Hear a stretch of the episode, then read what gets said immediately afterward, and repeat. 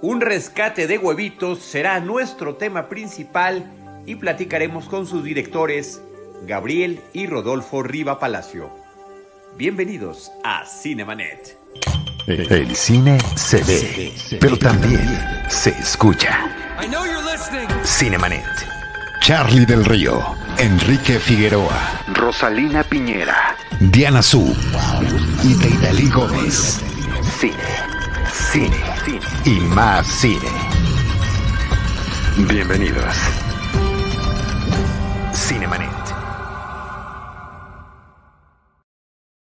Qué gusto que nos acompañen en Cinemanet. Yo soy Charlie del Río. Me da mucho gusto saludarlos y que estén con nosotros. Saludo con mucho gusto a Rosalina Piñera y a Enrique Figueroa Naya, que están en este momento aquí en la transmisión.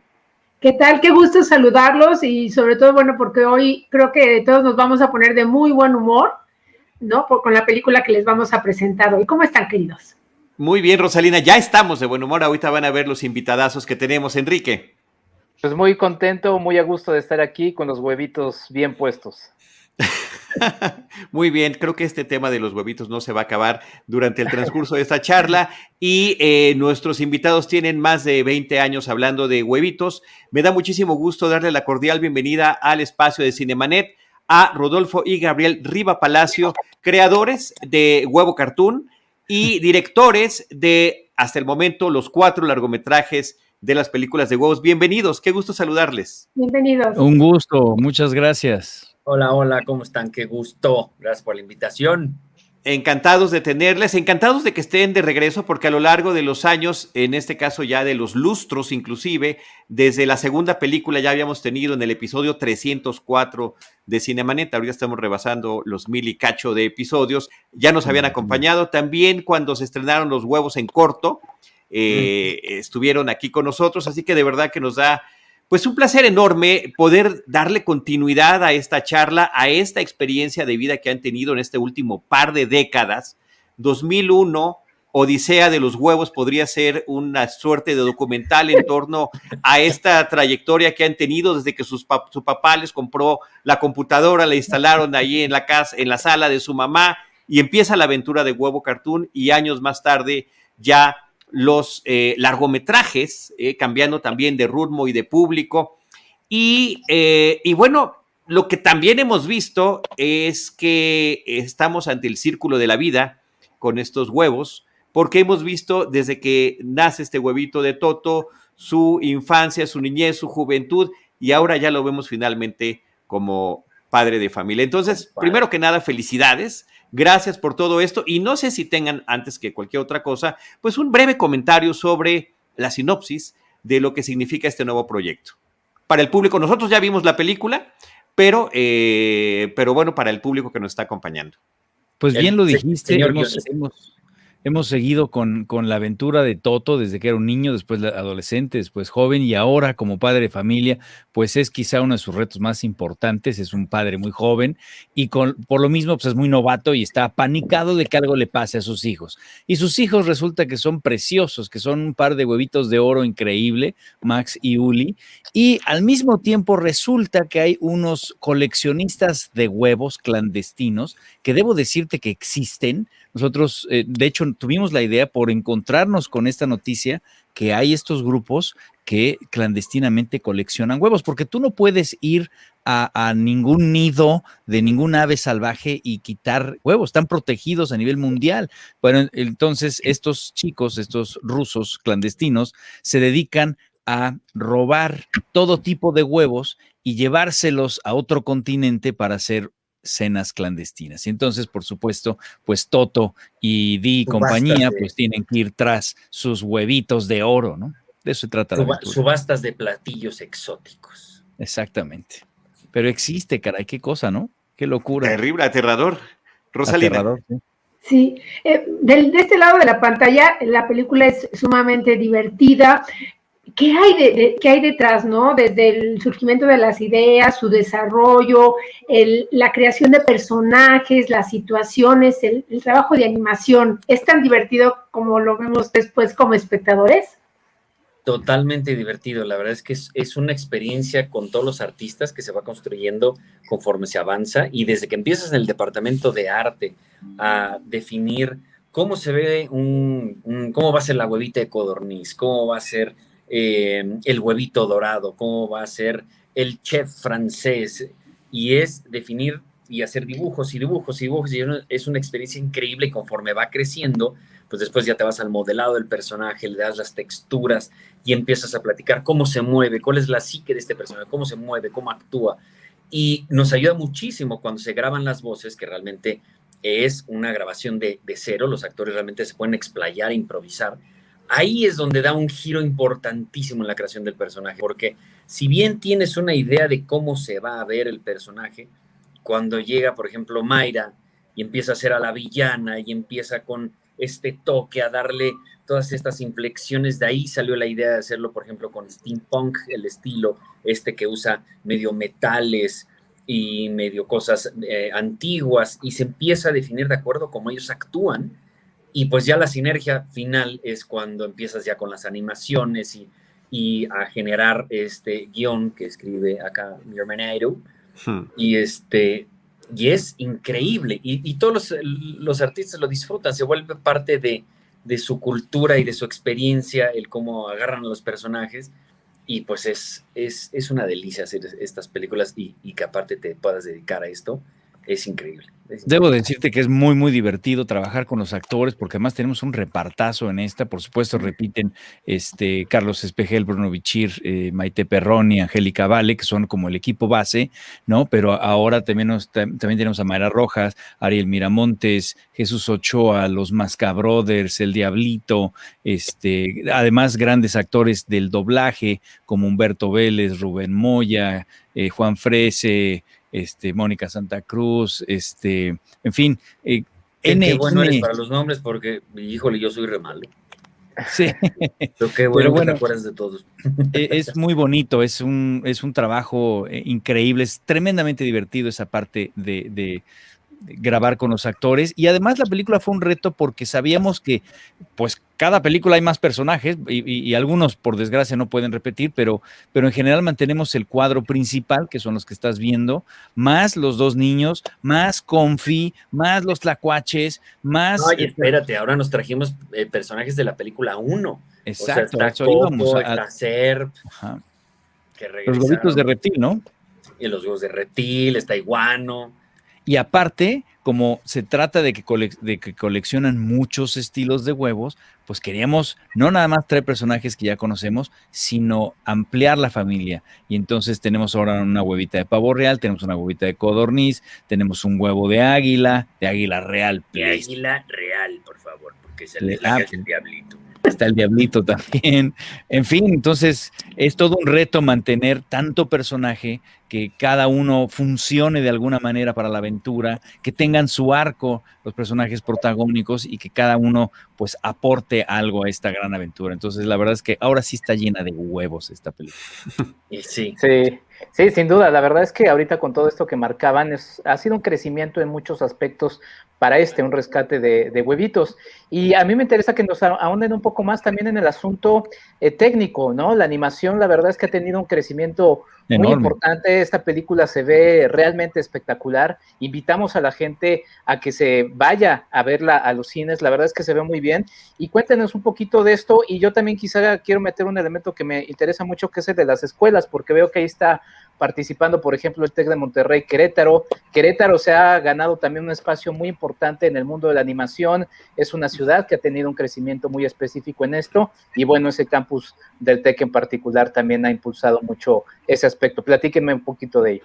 Mira, antes de que Gabriel empiece, porque él, va a ser el, que te explique toda la parte técnica, yo lo único que te quiero decir, ahorita que tenían el de Vivi, la imagen de Vivi, ahí por ejemplo, tú vas a ver el pelo. Ahorita nos parece algo tan natural verle el pelito. Ahí está bien definido cada cabellito y demás. Antes, no. Antes, en las películas pasadas, en la película 3. Sí, la 3 era un caramelito ahí fijo. Un caramelazo. Y ahorita sí, los pelitos, los cabellos se mueven independientemente. Ve la textura de la bandeta, que la banda que tiene en el cabello.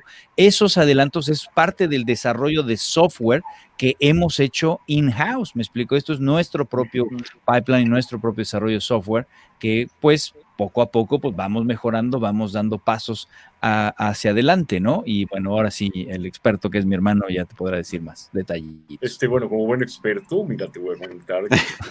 Una de las cosas más difíciles en cuestiones tecnológicas es que cuando, nosotros compramos esta tecnología, que se la compramos a Dell, nos dice, esa tecnología no hay en México no la tenemos, o sea, para el render y todo lo que queríamos hacer. Entonces tuvimos que hablar con Dell Estados Unidos y traer técnicos de Estados Unidos a que instalaran el render porque no, no, no existía la posibilidad de hacerlo, pero bueno, se logró, fueron cuatro meses titánicos, pusimos subestación y eh, la idea con el TEC fue de hacer un joint venture para pues mejorar en cuestiones de, de, calidad y exigencia las carreras de animación, hacer intercambios, eh, buscar que, la gente realmente se relacione, los estudiantes se relacionen realmente con la industria y que empiecen realmente a ver las exigencias de la industria, porque muchos llegan en plan de, ay no, pues yo sé animar, ok, sí, pero puedes animar 2.5 segundos al día con esta calidad y es cuando dicen, ay no, espérame, yo me tardé un mes en hacer esto. Entonces, es una exigencia muy sabrosa que ha funcionado muy bien. Y debo decir que el gobierno de Querétaro por primera vez en la historia un gobierno nos apoyó en ese sentido y, este, y el gobierno de Querétaro fue increíble, o sea, nos dijo, te vamos a apoyar, te vamos a, apoyar para tecnología, te vamos a apoyar para tu estudio, para que se puedan desarrollar y puedan hacer esta película y todas las películas que vienen, porque eso sí, no nos movemos nunca más de Querétaro, es una delicia y los chicos están felices, la calidad de vida es espectacular, como dice el gobernador, vamos a poner un muro para que ellos no se vayan del DF, ¿no? Pero, este, pero la verdad es que sí fue un reto tecnológico espectacular y se ve en el crecimiento. O sea, nuestra primera película, la pasada, la 3, pues fue nuestro primer experimento 3D y se nota, si bien es una gran calidad la que logramos, el salto que dimos de la 3 a la 4 es espectacular y espérense el de las 5. Oigan, ya hay aquí algunos comentarios. Saludos de Alex Gay Díaz, de Isma Salvati. Eh, Charlie Mejía dice: Si hay preguntas, me gustaría saber, ¿hay algún guiño o referencia para nosotros, aquellos niños que vimos la primera película hace 16 años? Pues sí, por supuesto que si ha seguido eh, la saga, bueno, pues están los personajes que, se hicieron famosos desde entonces, que son Confi, están los Tlacuaches y muchos otros personajes que tampoco quiero spoilear. ¿no? Está este, regresa Fer. Sí, entonces hay, una aventura muy grande para, para esas personas que, han seguido la, saga. Creo que va a haber una respuesta emocional inmediata, decir, ¡ay! Este era el... y va, les va a gustar mucho. Eh, Carlos Prado, eh, un saludo muy grande, Tocayo. Felicidades a los Riva Palacio, definitivamente los hermanos más talentosos y creativos de la animación en México. Querido Tocayo, muchas gracias, qué gusto saludarte también. Y Guillermo Bucio, saludos, maestro Rodolfo. Ahorita que estaban haciendo este recuento de todas las voces y talentos que participan en la película, lamento decirles que hay dos eh, también talentosos hermanos que omitieron, que no, mencionaron, Gabriel y Rodolfo Riva Palacio, que ah. regresan con varias voces, eh, que además lo vienen haciendo desde Huevo Cartoon. Sí, yo pensé que iba a ser los mascabrones que también los compartimos. No, pero sí, no, pero sí también salen. Sí los mencioné. Sí los mencioné. ah, bueno. Sí, sí se mencionaron ustedes. Sí. Ah, no, nosotros. No, nosotros no. son los que estoy yo mencionando. Son los que estoy ah, yo pues mencionando. sí me gustaría que platicaran un poquito de esa continuidad, además del trabajo en conjunto, del guionismo combinado con la parte artística que cada uno pone, la administración familiar que tienen a través de de su papá. Eh, también este trabajo de voces ha sido muy, han estado jugando con ello a lo largo de nuestra charla. Totalmente, y eh, primero fue por necesidad, ¿no? Porque cuando empieza Juego Cartoon fue así de, pues el micrófono que venía incluido en la computadora que compramos, por lo que mi papá se quedó el 25% de la empresa, este, el micrófono que venía en la computadora fue así de, eh, qué hermosa hueva, ¿no? Y ahí empezó los personajes, era microfonito y los hicimos nosotros porque no, no, no había cómo. Y en la película uno, de hecho, muchísimas de las voces que tenemos nosotros eran de otros actores. pero a la mera hora, pues este, por un problema que tuvimos con el director de, en ese entonces de casting, eh, no llegaron los actores y fue de, pues me dijo mi hermano, pues vas de confi. Pues le digo, pero ¿cómo hago confi? O sea, y me dijo, porque el que había, se, aprobaba, se había aprobado para confi, hacía una cosa así como, órale hermano, y era como más la tortuga de Pixar, ¿no? Y entonces cuando me subo digo, bueno, pues a ver, órale carnal, y empecé a hacer yo la voz y salió también improvisado ahí haciendo pruebas con Bruno y fue de todos se llaman Confi. Hombre, ¿cómo crees, canal? Alguien no se llama Confi. Órale, qué fuerte. Y salió, funcionó muy bien.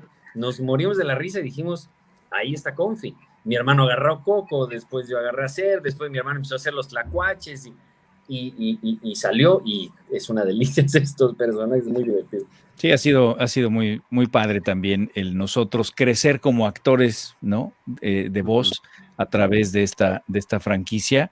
Y nosotros también hacemos casting, por supuesto, cada, cada vez, cada, eh, eh, cada película, cada programa, nos probamos, ya ves que de plano nos sale terrible, terrible. Sí, ya ves que dices, no, no, mi chavo, este no, no vas a pasar ese personaje, no te lo quedas. No te lo quedas, sí. Besos a Mónica Santa Cruz que me está dando, nos está dando besos por ahí. Vi por ahí su mensaje. Ella es el personaje de Pavi. Ahí está, mira, vamos a Confi, es lo máximo, sí. Ella es el personaje de Pavi y la verdad es que lo hace también muy, muy bonito, es muy maternal, muy, es una huevita de pavo real. Tiene una voz espectacular, de verdad, es, es, te calma su voz. O sea, cuando dice, ay, niños, dices, ay, sí, tiene, tiene voz de mamá, es espectacular. sí. sí. Algo que se disfruta también eh, mucho de, estas aventuras de, de, eh, es justamente todas las referencias cinematográficas, ¿no? Que nos llevan desde clásicos, no sé, El Padrino, Frankenstein, a, personajes nuevos.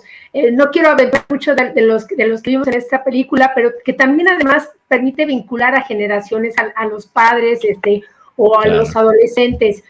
¿Qué nace primero? ¿no? ¿Y, cuáles fueron las referencias para esta película? Pues, mira, eh, siempre buscamos hacer algún tipo de homenaje a varias películas, siempre estamos eh, tratando de hacer guiños, ¿no? Y entonces, curiosamente, esta película tiene menos que la pasada. La pasada, todo el rollo del boxeo nos permitió, eh, por supuesto, pues meternos con Karate Kid, Rocky, Arnold, sale una el, el, padrino mismo y demás. Y como no, que me dices de, la versión de cumbia de la canción de Rocky? De Rocky, exacto. Conseguimos los derechos y nos dijeron, bueno, eh, está bien, mexicanitos, los vamos a dar los derechos de Rocky, pero solo de la canción, no de la interpretación. Tienen ustedes que hacer su propia interpretación. Y de ahí nos sale la idea de decir, ¿y si lo hacemos en cumbia? Sí, sale muy padre. Y ese fue como, como la idea, la concepción de esa película. En esta, esta aventura de irse a, otro continente y demás, lo que queríamos era hacer un guiño, por ejemplo, a los programas de televisión de talento. Entonces aparece el Congo tiene talento. El Congo tiene talento. Vas a ver animales competir, simulando todos estos eh, programas de televisión que, que, también está. Y eso, pues, creo que también le va a gustar mucho al tanto a, a adultos como como a jóvenes. Creo que va a ser muy divertido. Es muy divertido. Ese show es espectacular, es muy divertido. Pero así un guiño a otra película, eh, no, no creo que, en esta ocasión tengamos uno así en No, porque en la 3 hicimos un chorro de, sí, un chorro. Hay un aterrizaje ahí de superhéroes, por ejemplo. Ah, sí, siempre. El, el, Superhero Landing, pues ya, ya es algo que tiene que estar. Sí, sí, sí. Sí, tal vez piense uno en Madagascar un poquito, en parte por la historia, ¿no? la forma en la que llegan los personajes a un entorno distinto en el que viven. De repente puede uno también pensar en una, en una guarida de un villano de Bond cuando llegamos a este sitio en el que, en el se va a realizar esta cena que están teniendo por ahí. Y no sé eh, si a lo mejor fui yo o no, pero me parecieron que los hipopótamos, posiblemente un guiño a los polivoces, a los hermanos Lelos, que no sé si era, este, si así es como estaba pensado.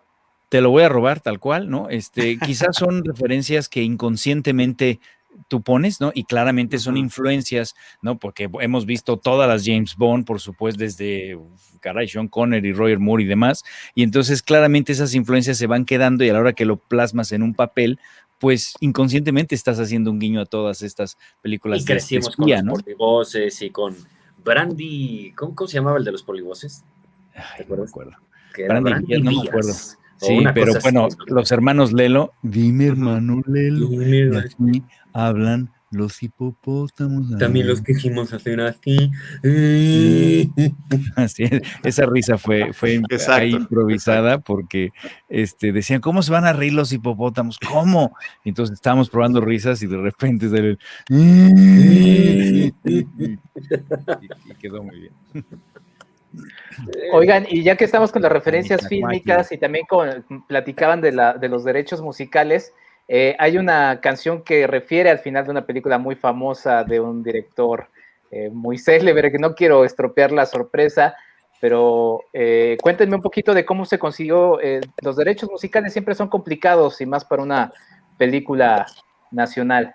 Muy complicados y sobre todo que esta fue que la estábamos escuchando, queríamos una canción con ese, si te fijas, este, el intérprete, pues tiene toda esta temática medio de sabor africano y decíamos, tiene que ser, pero también ah, era, es una canción icónica, ¿no? De, una de las grandes películas de Tim Burton y dijimos, ¿lo hacemos o no lo hacemos? O sea, sí fue un, un debate entre mi hermano y yo que decíamos, le queda perfecto, y nos fascina la canción, aparte es una canción con la que crecimos por, por esta, esta película de Beetlejuice, que dijimos, vamos a ponerla, hombre, está buenísima, sí, vamos a ponerla, y la verdad es que queda padrísimo, y también es un guiño, un homenaje de, de, esa canción que para nosotros nos marcó, o sea, nos marcó la canción en muchos sentidos.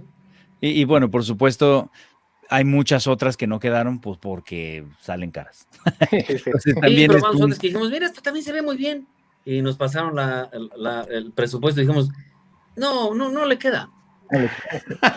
ahí entra como nuestro, nuestro rol de productor, decir. No, le queda tanto. Una parte del cerebro está con, como director diciendo, sí, pongamos esta, y otra con productor, pero no te alcanza, animal. Y entonces estás ahí hasta que tienes que comprometer en encontrar este balance entre creatividad y, producción, ¿no? Para que todos quede. Y presupuesto, exacto. Presupuesto.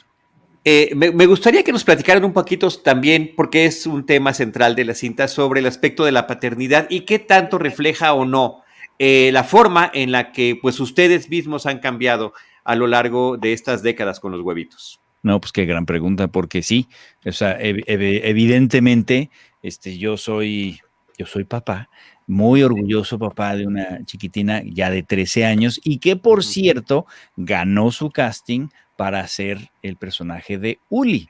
Uli, Dione, pues Dione Riva Palacio y Santa Cruz, porque Mónica Santa Cruz que hace Pavi es mi esposa, y bueno, pues todos hacen su casting, porque luego me dicen, ay, pero es tu esposa y tu hija, no. Nepotismo como Trump, nepotismo como Trump. No, para nada, ellas hacen su casting, y así como nosotros también perdemos, ellas también han perdido algunos, algunos castings, pero este lo tienen súper ganado, entonces, claro que en mi, vida, aparte de yo como guionista, pues sí voy reflejando eh, ciertas cosas que vas viviendo de alguna manera, ¿no?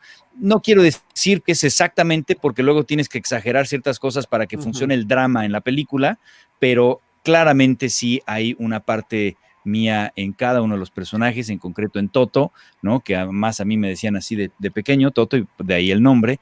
Y entonces claramente hay ese reflejo de padre primerizo, ¿no? Este, que, experimenté hace muchos años y que pues ahora lo estoy aterrizando en, pues en el guion, ¿no? en esta aventura.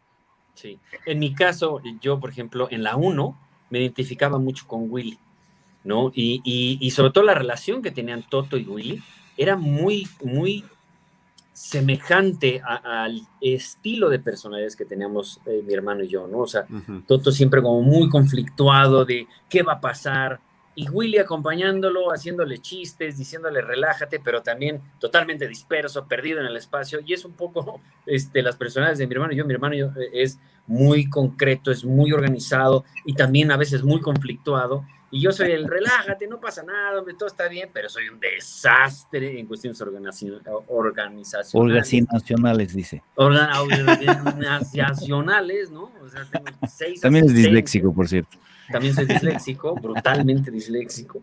Y este, tengo seis asistentes y todas se vuelven locas porque nunca les cumplo lo que tengo que hacer. Y no, no, no, soy un desastre. Pero ese crecimiento también nos ha dado y se ha visto en la película, la primera película como directores, pues no sabes si esta película, si lo que estás diciendo es lo correcto y conforme vas aprendiendo con los años hemos aprendido los dos a respetarnos muchísimo en nuestra dirección, respetarnos muchísimo en, en nuestras ideas, eh, aprender a llevar, porque como familia de repente cruzas una línea y decir, ay, como es tu hermano le puedes hablar mal si estás molesto, y hemos mantenido siempre un exagerado respeto para seguir adelante, trabajar juntos e ir creciendo siempre en pro de la saga, de la marca, de, de los personajes y ser coherentes con los personajes. Entonces, ha sido un... Pero sí, definitivamente como autores tiene mucho de nosotros cada Tiene muchísimo, muchísimo. Confi es como de verdad mi gran deseo de lograr esa conciencia. Confi para mí es la conciencia perfecta, donde él no tiene conflicto con nadie. O sea, lo ves, llegan, los asaltan ahí donde están en la cueva de los confis, ¿no? Y, están todos, llega Coco y están todos aprisionados, no sé qué, y órale canal, qué mala vibra traes. él está siempre tranquilo, no tiene conflicto. Ahí está, míralo, ahí está, en su es, es el alter, se va a morir y confeti eres y en confeti te convertirás. O sea, él no tiene conflicto con la muerte, con nada. Me encantaría algún día ser como confeti.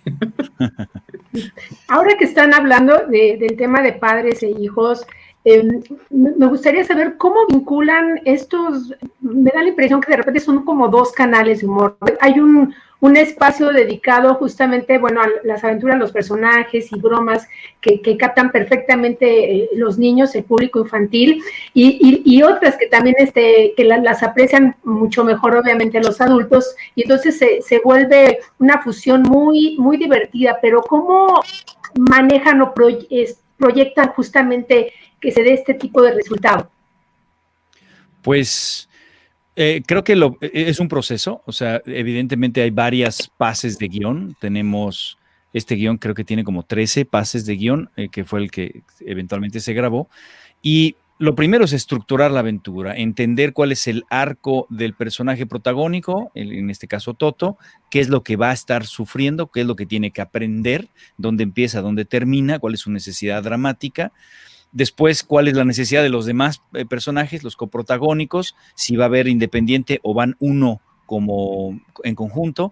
Y una vez que está eso ya como un esqueleto, pues empiezas a, dialogarlos, ya conoces, ya conocemos cómo son las personalidades de todo y en consecuencia cómo reaccionarían ante tal o cual evento.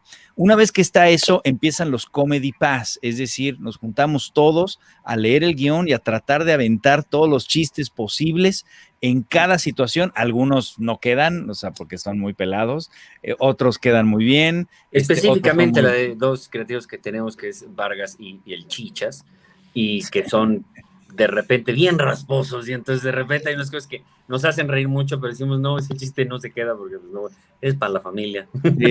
ya, ya, hicimos este, el experimento con marcianos contra mexicanos en donde dijimos, vámonos a hacer una para adultos y ahí sí, descuélguense changos y este, y la gente se nos ofendió, entonces dijimos, bueno, está bien, regresemos a lo familiar. Este, bueno, pues como dice Toto en esta película, Ah, todo mundo se ofende hoy en día. Pero así es una serie de, pase. Y luego de ahí llegan los animadores que también van a imprimir mucho su creatividad y su humor. Ahora quizá un poco más físico, más clown, más en, el acting, en sus el acting. Y, tú como director, pues vas, te conviertes un selector de ideas. Esto sí, esto no, vas manteniendo el tono y y en este caso, además, rehicimos el final. Terminamos la película. En un momento dijimos, la vimos y la checamos y decíamos, necesitamos.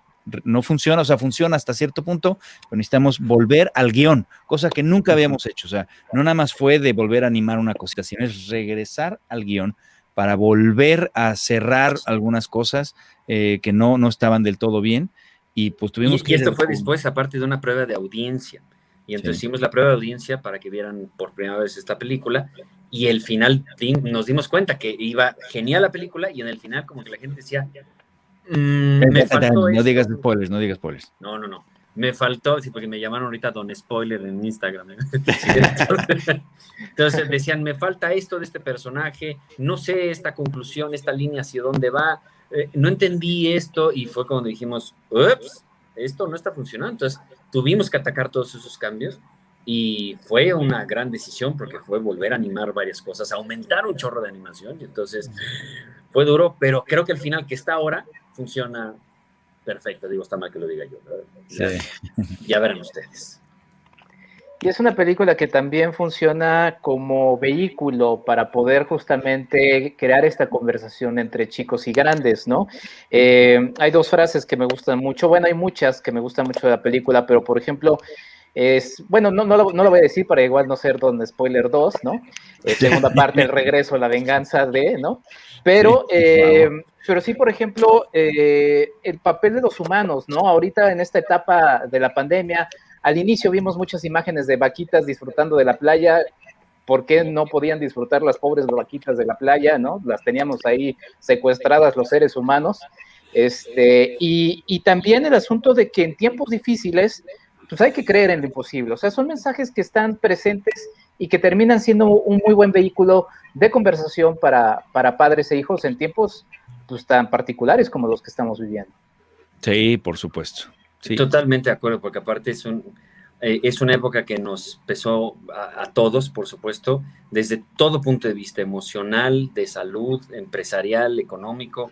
Eh, nosotros tuvimos el año pasado verdaderamente al borde de la quiebra por toda esta situación, mm. al igual que muchísimas empresas alrededor del mundo, y logramos salir adelante, pero, pero todos esos golpes psicológicos de, del miedo de este bicho que al principio creíamos que todos íbamos a morir por esta situación y que muchos murieron por esta situación, que fue durísimo, y pues todo eso queda reflejado y plasmado con, con siempre un mensaje que queremos dar en todas nuestras películas, que es la esperanza y la esperanza de creer que muchas veces lo que te mantiene feliz en la vida es tu deseo de creer que todo va a estar bien. Aunque al final tal vez no termine siendo lo, mejor o no, termine yendo hacia donde tú querías, pero siempre es el mensaje de decir, tú cree, tú cree en, que todo va a estar bien, eh, que eso es realmente el gran motor, la, fe de querer que todo vaya bien. Y es el mensaje que siempre repetimos. Ahora, en estos tiempos justamente de pandemia, ya nos están comentando este, esta cuestión de índole económica, pero también está el contacto con los espectadores. Eh, ¿Qué tanto tuvieron o no que esperar para decidir que la película eh, finalmente llegara, vaya a llegar a las pantallas grandes? ¿Qué tanto la tentación o no de decir a lo mejor alguna plataforma se la puede llevar o qué ventana habrá después de ver la película, ahorita que se está acelerando ese proceso, que en algunos casos inclusive es simultáneo, eh, ¿qué es lo que podemos esperar en el caso de un rescate de huevitos? En este caso, las decisiones siempre se toman en, conjunto con nuestros socios de videocine, ¿no? Eh, tuvimos muchísimas conversaciones sobre cuál podría ser el futuro, porque como sabes, hay mucho dinero que recuperar, hay una inversión importante que se tiene que recuperar, entonces la parte de negocio entra ya en juego como un factor crucial para ver cuál es el mejor camino. Eh, por desgracia, esta pandemia ha, sido complicada y no sabemos exactamente cómo va a, venir en el futuro. Siento que estamos como en el ojo del huracán, hay, hay ahorita una pequeña calma creo que viene otra vez una curva ascendente hacia... hacia Pues eso dicen todos, pues hacia octubre y demás, pero bueno, X. El caso es que vimos la ventana, la oportunidad, se habló con, con, con Videocine y se, en conjunto se tomó la decisión de sacar, porque además hay muchos otros factores. ¿Qué otras películas están allá afuera? ¿Contra quién vas a competir? Porque no, no es suficiente ahora con que digas, es una película mexicana, vela a ver y eres mexicano, apóyanos. No es cierto. La gente lo que quiere es salir a divertirse y si nos vas a apoyar es porque la película está buenísima, porque quieres ver la película y porque está a, la altura de cualquier otra que esté en la sala de cine, digamos, ¿no? Entonces, pero bueno, eh, em, encontramos una ventana que para el cine animado parece que, va a funcionar muy bien y entonces tomamos la decisión en conjunto y pues ahí vamos. A, y esta película se estrenaba el año pasado. Claro. Entonces fue un año de retraso y primero fue, bueno, pues estrenamos tal vez en diciembre, después no, nos vamos en enero, eh, marzo, híjole, no sabes qué, nos vamos un año de retraso y, vamos a ver cómo, cómo, cómo nos va. Y llegó el momento donde dijimos, bueno, creo que es momento, hay que salir y, dijimos, venga, vamos, ojalá la, gente vaya a verla. No, y, necesitamos la ventana theatrical eh, nosotros, todavía no, no tenemos este, un, estudio como Netflix. Como Netflix. Este, que diga, toma este, cinco, 100 millones de dólares por tu película y la saco en exclusividad. No, no tenemos ese tamaño, ¿verdad? Entonces tenemos que ir, pues, por Pero ya llegaremos, ya llegaremos. Acuérdense de mí. En México, el la realización de, largometrajes de animación pues no es, no, es, no es tan vasta, ¿no? Es un campo sumamente difícil. Mm. Em, ¿Cómo ven ustedes justamente, bueno, el, panorama? ¿Qué películas de animación extranjeras les gustan? ¿Cuáles son como sus referencias, sus miradas a lo que están haciendo, no sé, por ejemplo, estudios Ghibli, este, Pixar, ¿no? Las películas de animación de, de Irlanda, las europeas. Mira, el panorama, yo te puedo decir, en general es, es duro, es difícil como, como todo aquí en México. La verdad es que alguna vez me, dijo un compañero, este, mira, si la logra, así como Nueva York, si la logras hacer en México, la, lo, logras hacer en cualquier parte del mundo, porque de verdad es bien difícil hacer cine en México. Y, y luego con nuestro presidio siempre amenazando con quitar los fondos, pues decimos así de no, los va a quitar, los va a quitar, vamos a morir, todavía no los quitan. ¡Ay, los va a quitar, los va a quitar! Porque la verdad es que los fondos es lo que ha logrado que tengamos un cine eh, de calidad que pueda competir y que pueda, y que pueda dar una oferta a, a, las personas que quieren ir al cine. Porque bien decía mi hermano, por mucho que digamos, ay, apoyo al cine mexicano. Ok, sí, te apoyo, pero a fin de cuentas, el espectador lo que quiere es irse a divertir al cine. Si llega y dice, tu película, aunque sea mexicana y quiera apoyar al cine mexicano, es terrible salen del cine diciendo, ¿qué tal está? Malísima, ni la veas. Se acabó el cine mexicano. Entonces, para lograr esas calidades, se generaron todos esos fondos que nos han llevado a las películas que hoy por hoy tenemos en cine. Entonces, la verdad es que el panorama pinta muy duro con las amenazas de desaparecer siempre los fondos del cine y con cada vez menos apoyos y con cada vez menos inversión. Es bien, bien difícil, pero volvemos a lo mismo. Nuestros mensajes siempre son de esperanza, de hay que encontrar la forma. Estamos buscando trabajar, por ejemplo, con estudios majors en Estados Unidos para traer inversión a que se maquile. Y hay muchísimo talento, ha crecido mucho las empresas de animación aquí y allá, México, Guadalajara, Querétaro, Monterrey, Tijuana, en todos lados tenemos ya empresas importantes de animación que están creciendo y que están dando una oferta de competencia. Y entonces mucha gente, sobre todo de Estados Unidos, está empezando a decir, oye, vamos a maquilar a México, vamos a invertir en México entonces, al mismo tiempo que está difícil por, las, eh, por el ambiente en México, también es positivo porque se vuelve una oportunidad en otros países y con el talento que tenemos, que por desgracia tenemos mucha fuga, pero cada vez que podemos los traemos de regreso. Y yo, te diría que nosotros eh, estamos precisamente tratando de reestructurar la compañía para lograr tener una una maquinaria que no dependa solamente de la taquilla, sino que tenga un brazo de merchandising, un brazo de televisión, un brazo de videogames, un brazo de internet, etcétera, que permita entonces eh, tener algo mucho más sólido, con mejor fundamento y que nos ayude a levantar mucho la industria y no estar dependiendo de si conseguimos la inversión o no para una película. E, esta pandemia nos ha llevado a esta reestructuración, estamos en ese proceso, ah, estamos buscando inversionistas, en fin, estamos en ese proceso y creo que vamos por excelente camino. Y ya creo vienen películas ya de live action, específicamente tenemos tres que van a estar muy buenas, por supuesto, eh, hay mucho humor en las tres películas, una es muy dramática, pero este, pero están divertidas y vamos a entrar en el live action, que es realmente la vena fuerte de mi hermanito, que es el live action. Y, bueno, contestando tu otra pregunta sobre las referencias, a mí me gusta muchísimo, por supuesto, el cine animado, me gusta el estudio de Gilby, me gusta mucho, eh, me gusta Kaufman, ¿no? Charlie Kaufman con Anomalisa, me gustó mucho su, su trabajo, eh, lo que se hizo eh, esta de los, la isla de perros me gustó muchísimo, en fin, pero no son referencias propiamente para, para huevo cartoon. O sea, me gusta porque soy cineasta, porque me encanta ver todo tipo de cine, pero cuando yo iba a estudiar y no sabía dónde irme a estudiar, si a Francia, Inglaterra, a Estados Unidos, y dentro de Estados Unidos, si a Hollywood o a Nueva York, que son dos, dos estilos de cine eh, muy distintos, me acuerdo que me dijo un profesor en la universidad, bueno, ¿qué tipo de cine tú te ves haciendo en el futuro? Era cubano. ¿Qué tipo, de tú te, ves tipo te ves tú, chico? Le dije, eh, me veo haciendo cine de Hollywood. Entonces vete a Hollywood. Y ahí me fui a estudiar al American Film Institute de Hollywood, afortunadamente.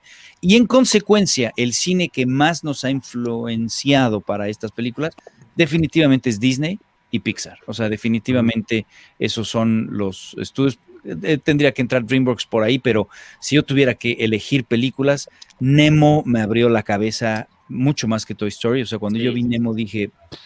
No, no, no, Nemo fue, fue un parteaguas en todos los sentidos. De animación, como historia, como todo. Eh, eh, sí, Pixar definitivamente ha sido el gran sueño. No los vamos a alcanzar nunca, ¿no? O sea, creo que sería exagerado decir, no, algún día vamos a alcanzar. No, no, no. Pero vamos a ser el Disney latinoamericano. Pero algún día seremos tal vez el Disney, el Disney latinoamericano, pero ha sido los que marcan la pauta de la gran calidad. O sea, cada vez que vamos a ver una película de, Pixar es, hay que apuntar allá. Tal vez no llegaremos, pero hay que apuntar allá. son, son las grandes inspiraciones, sí. Sí, y, ya que estamos hablando de temas de industria, voy a retomar una pregunta que estaba por ahí de Jaramillo 236 que menciona, ¿habrá algún spin-off de la franquicia de los huevos?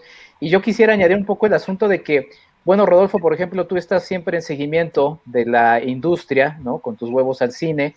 Y con esto que ya han mencionado los dos sobre los caminos, hay ahorita todo, ahora mencionaban Disney, ¿no? Con esta situación tensa, ¿no? De Black Widow y Disney.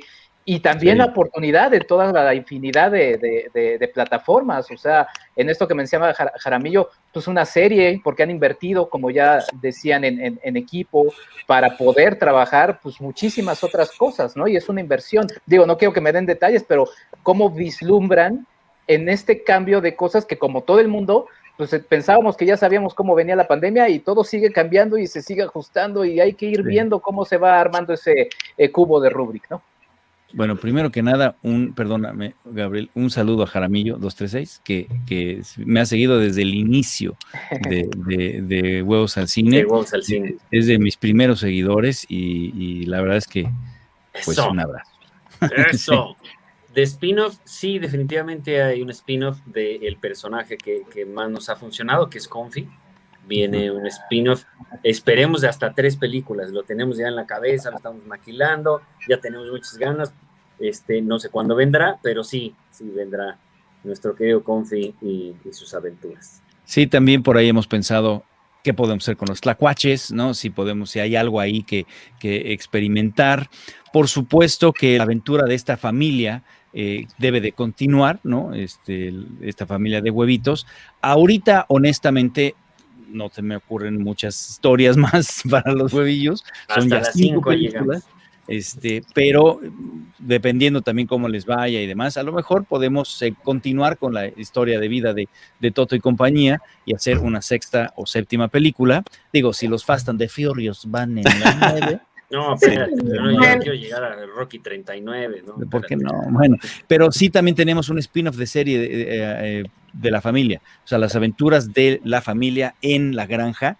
Granjas del Pollón. Granjas del Pollón, ahí son capítulos de veintitantos minutos, eso también está en, en, la mesa, inclusive nos acercamos por ahí a Netflix, nos acercamos a decirle, a ver cómo ven esto, este, y bueno, estamos en pláticas por, por todos lados para ver qué, cómo podemos continuar y como bien dice Gabriel, la, franquicia de Confi, el spin-off de Confi como tal, creo que puede dar para mucho. Hay una, eh, abre la puerta a muchas locuras, a mucho surrealismo y muchas aventuras muy locas. Sí, es que Confi para cosas muy fumadas. Psicodélicas, sin lugar a duda. Charlie Mejía, Charlie Mejía, que justamente preguntaba si iban a llegar hasta las 5, que bueno, ya lo están contestando, también dice, algún día eh, volveremos a ver al huevo líder. Ni Endgame tuvo una pelea tan épica, tan buena como la de la primera película de huevos. Ay, usted sí, me acuerdo del calzón chino que se hacían ahí los huevitos, cómo no. Este, fíjate que deberían de, volver. Sí, sí quisiera yo, si hacemos La quinta, te digo, ya, ya, ya está hecha, o sea, ya, ya está hasta terminada. Sí, ya estamos Pero en aquí este estamos camino. hablando de la 4. Pero si claro, llegamos claro. A, la, a la sexta, sí creo que deberían devolver todos. Ahí está, mira, el huevo líder, eh, Fefe, ¿te acuerdas de, eh, de todos Pompis. aquellos? Pompis. Ah, Pompis, sí, es el que decía que soldado, ¿cuál es su nombre? Eh, Toto, señor. Pompis, muy Pompis, bien. muy bien. No, Toto, señor. Por esto, Pompis. Nu- nunca pudimos este, eh, explicar por qué o escuchaba Pompis. Tratamos, en el- en los primeros este, draft del guion, había todo un juego de palabras en donde, perdón, ¿qué me dijo? Ah, Pompis, no, le- le- ¿qué, qué, qué me dijo? Había una cosa ahí muy, larga y de plano fue, ¿sabes qué? No, desde el principio escucha Pompis y nos vamos rápido de Pompis, acá. Bienvenido, señor. Ahí está Fefe y, y Clara también. Clara. Sí, sí, sí, ahí, mira qué cosa. Qué buenos personajes. Qué buen Yo la- personaje. la Sí, vi hace deberían un devolver. año. Sí, Sí, y, y me dio nostalgia. Dije, ay, que está buena la película. está buena. Sí, deberíamos de traer a todos estos. Este, ah, que soldado. Sí, los animadores se la van a pasar bomba cuando ahí está- ahí porque está vas a animar 39 personajes de escena, pues se la van a pasar bomba. Sí, ahí está Bobby Bobby. ¿Te llamas Bubi? Bobby, Bobby. Sí. Bubi, Bubi. No, nada más una Bubi. Ahorita que están recordando justamente estos momentos de esta película de un rescate de huevitos, ¿cuál es su secuencia favorita y por qué? Hmm. La que más les gustó. Ah, chico. Creo- híjole.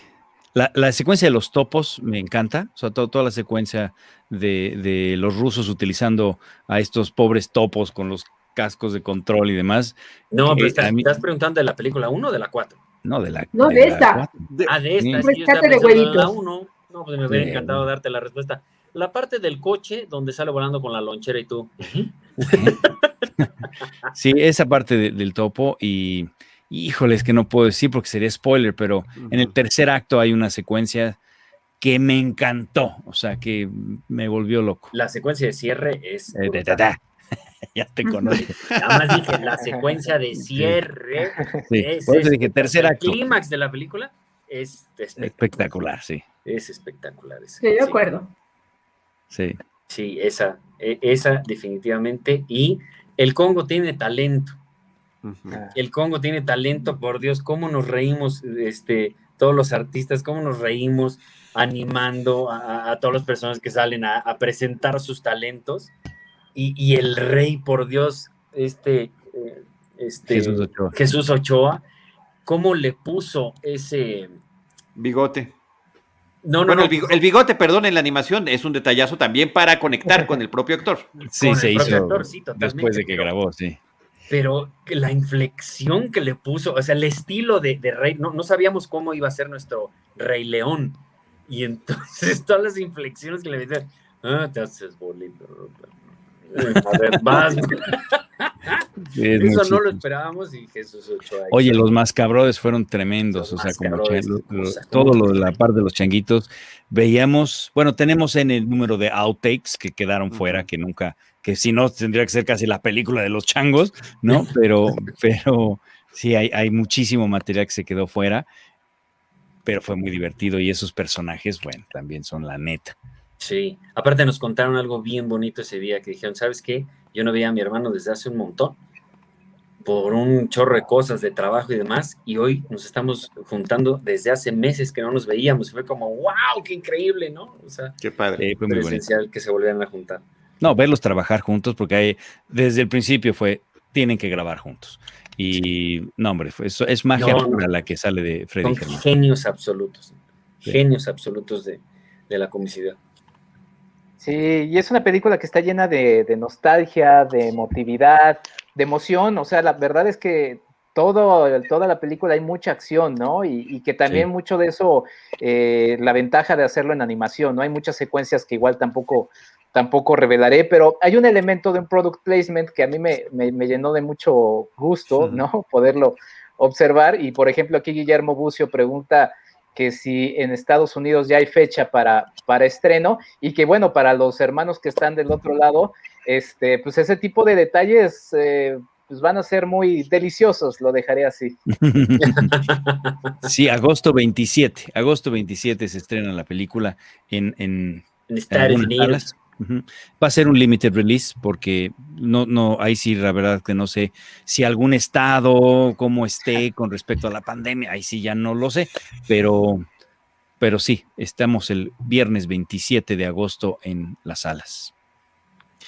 Ha sido un viaje eh, espectacular el que han tenido. Eh, en algún momento recordaban también ustedes en estos micrófonos de Cinemanet sobre sus animaciones en Super 8 con sus G.I. Joe, donde ya quedaba resuelta la pregunta, Rodolfo, que te hacían sobre qué tipo de cine y a qué ciudad te encaminarías para estudiar.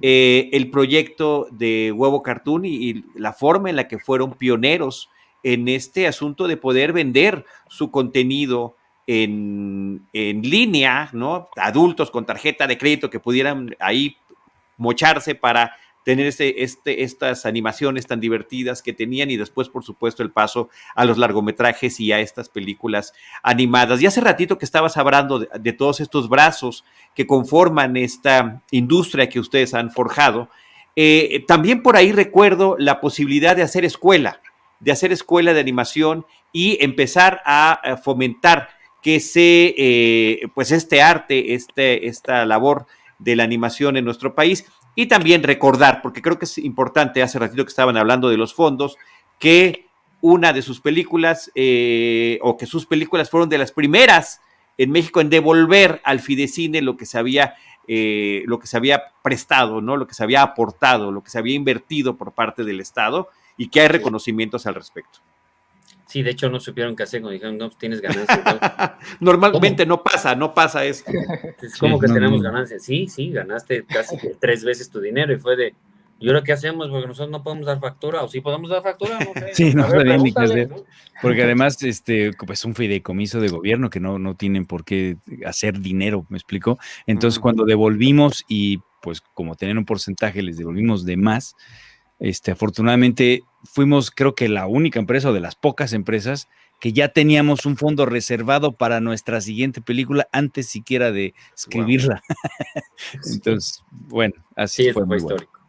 Pero, pero el tema de la escuela también. Sí. A la escuela, fíjate que la escuela em, lo intentamos, fue en serio complicado. O sea, armar una escuela de animación ha sido bien complejo y tenemos tanto, tanto trabajo que no hemos encontrado el momento, terminamos capacitando a la gente dentro del estudio para las películas. Y es un costo del estudio que nos hemos acercado a varias eh, escuelas de animación muy serias y muy buenas y platicamos y vamos a esta sinergia. Y debo decir que justo antes de la pandemia estábamos en pláticas con, con, este, con una escuela que estábamos a nada de decir arranquemos y vino la pandemia y ya se complicó, pero tenemos muchas ganas. Lo que pasa es que de parte de la reestructura que estamos haciendo de la empresa, donde estamos buscando una inversión, una inversión muy grande para todo lo que viene entre videojuegos, este, live action, todo esto, este, estamos buscando esa gran capitalización de la empresa y eventualmente llegaremos a poder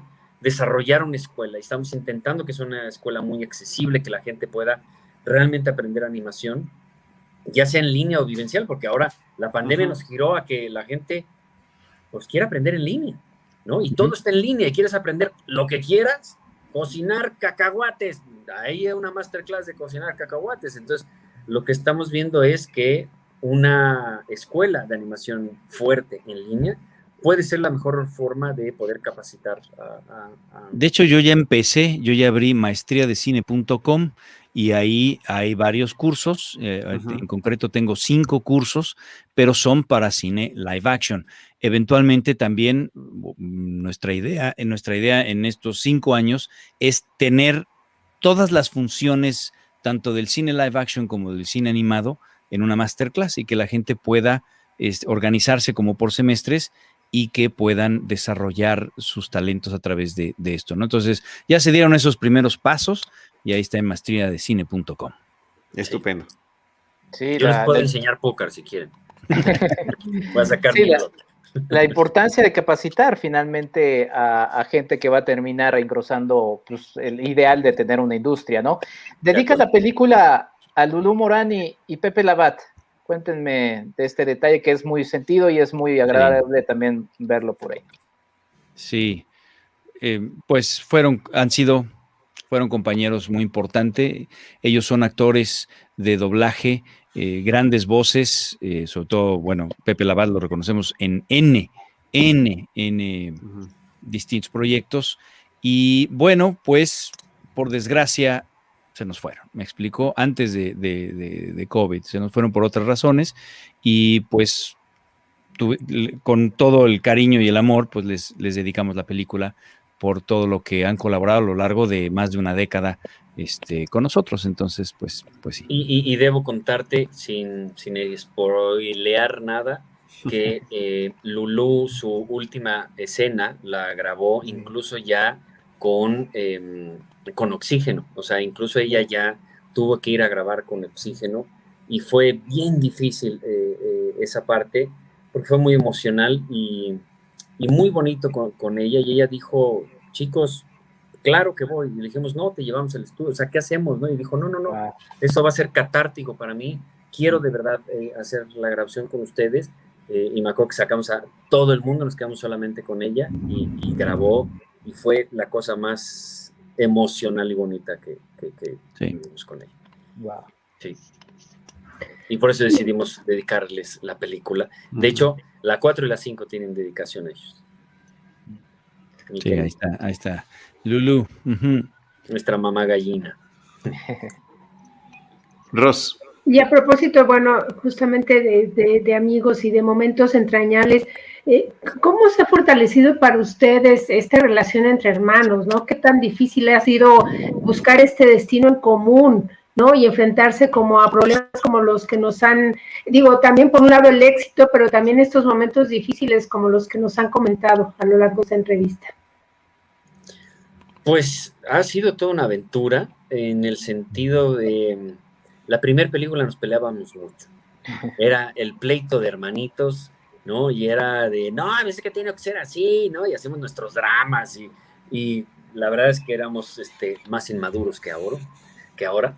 Y este, pero poco a poco, conforme las películas fueron creciendo, empezamos a tener éxito, también empezamos a decir, ok, vamos a, identificar nuestras fuerzas y, este, y nuestras debilidades. Entonces tú, tú eres totalmente el genio de, del guion, del, de la historia. Eh, yo voy a dejar de pretender que puedo eh, conocer de la historia. Entonces yo totalmente le di esa autoridad a mi hermano, donde le dije, mira, yo te voy a hacer eh, mis cuestionamientos de lo que siento en la historia, la parte que no te creo, y soy el peor enemigo cuando leemos los guiones, porque mi hermano me lee el guion y le digo, mm, esa no te la creo. No, eso no puede ser, ¿no? Y al pobre le ando diciendo del guion, y este, pero soy un opositor que le va funcionando, pero le doy totalmente la autoridad en, en el storytelling, en la parte de dirección de cámaras es buenísimo y me ayuda mucho, y hemos encontrado este camino donde es una visión fresca cuando llega eh, el otro. Y entonces uno está clavado de repente en la escena y ¿cómo la ves? No funciona. O muchas veces yo presento el final, por ejemplo, lo que nos pasó con esta película, le presento el final y él me dice, hermanito, no funciona. Le falta esto. Y, al principio me acuerdo que dije, no, pero ya funciona, claro que funciona. Pero siempre hemos encontrado y hemos ido creciendo, respetándonos eh, todo el tiempo en decir, ok, tú eres el experto en esto, tú tienes la autoridad y siempre vendiéndonos la idea siempre dándonos el, a ver, véndeme la idea y te doy mi, mi, punto de vista. Y eso es algo, por ejemplo, que, que hoy en día es bien difícil de encontrar. El tener un discernimiento con alguien y que no se agarren a golpes, ¿no? Porque hoy por hoy, si no estás conmigo, estás en mi contra. Y se ha vuelto tan difícil en nuestra sociedad moderna el tener una opinión diferente, pero seguir siendo amigos o seguir siendo hermanos. Ahorita es división. Si estás de mi lado, eres azul, eres rojo y si eres azul, entonces ya te clasifiqué y estás en mi contra, ¿no? Y lo que hemos buscado siempre, mi hermano, es, no, no hay azul ni rojo, es tu punto de vista con el mío, y encontramos el punto donde decimos estamos los dos de acuerdo. Sí, yo nada más aumentaría que, que sí, efectivamente hemos encontrado la, la, forma de hacer equipo, de, de, potencializar nuestros talentos y ha sido mi mayor bendición. O sea, realmente es mi, mi, mi socio de, de, vida, de aventura. E, esas fotos deberíamos de calcularlas porque... Yo no sé por qué, en qué momento yo, ah, yo Dijiste, me peino así. Y dije, esto es un buen peino. O sea, yo no sé cómo me veía al espejo y decía, a ver, qué está mal contigo, hermano. sí, yo también, o sea, ve que me dices ahí con, con la coleta ahí, en fin. Pero, bueno, es que pues, nadie me decía nada. Nadie me ¿Eh? decía nada. Nadie me sentó y me dijo, a ver, a ver, te lo digo todo, cariño. O sea, ¿por qué no me sentas y me dijiste, a ver, neta? Y me sacaste el espejo y me dijiste, a ver. Pues ve, mi amigo, estaba yo igual. ¿En serio? Estaba yo igual.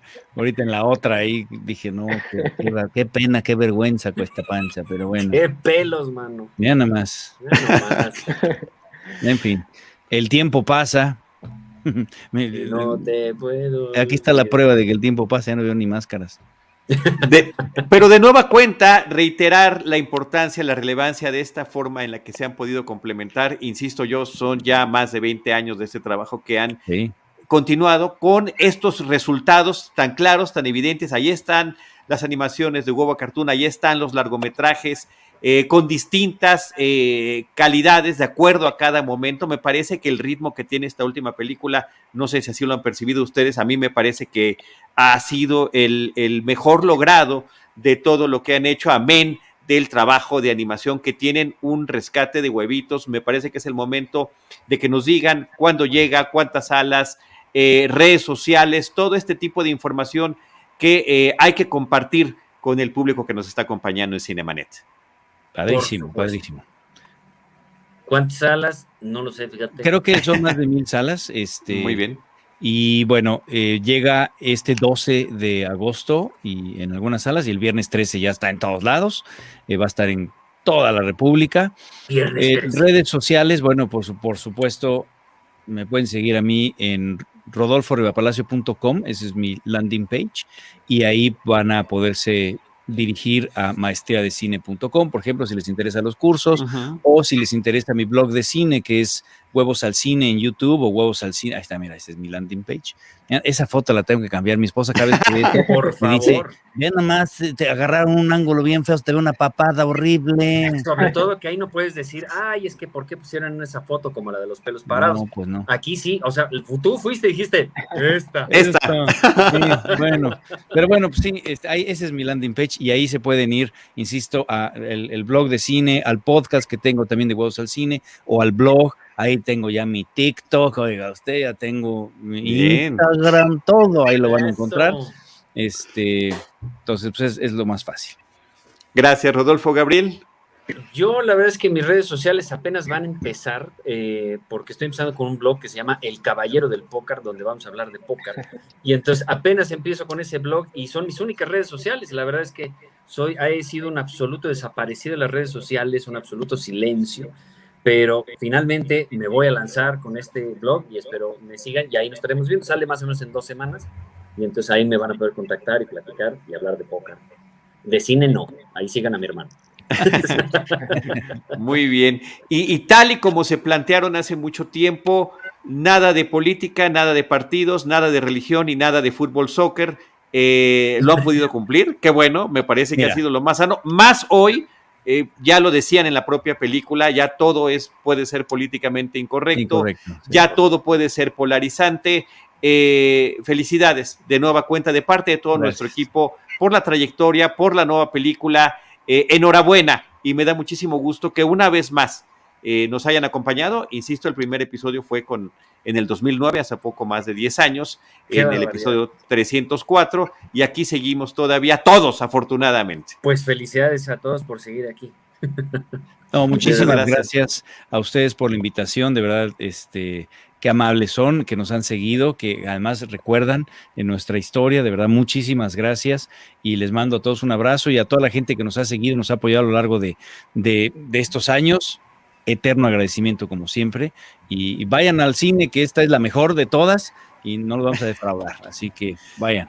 Sí. Enrique Rosalina. Sí, gracias, eh, Gabriel. Sí, gracias, de verdad. Gracias. Por todo el gracias y pues que gracias a ustedes y que bueno, disfruten un buen rato en un rescate de huevitos. Eh, y, y, pues felicitarlos por ese tesón, por esa dedicación y por preservar justamente estos personajes, ¿no? Contra, contra todo obstáculo, contra toda época y como en este sentido del humor. Gracias. Gracias, qué lindo. Gracias, qué lindo. Sí, sin duda. Y yo pues nada más me quedé con las con las ganas de ver a cierto presidente de cierto país euroasiático cabalgar un oso en cierta escena de la película.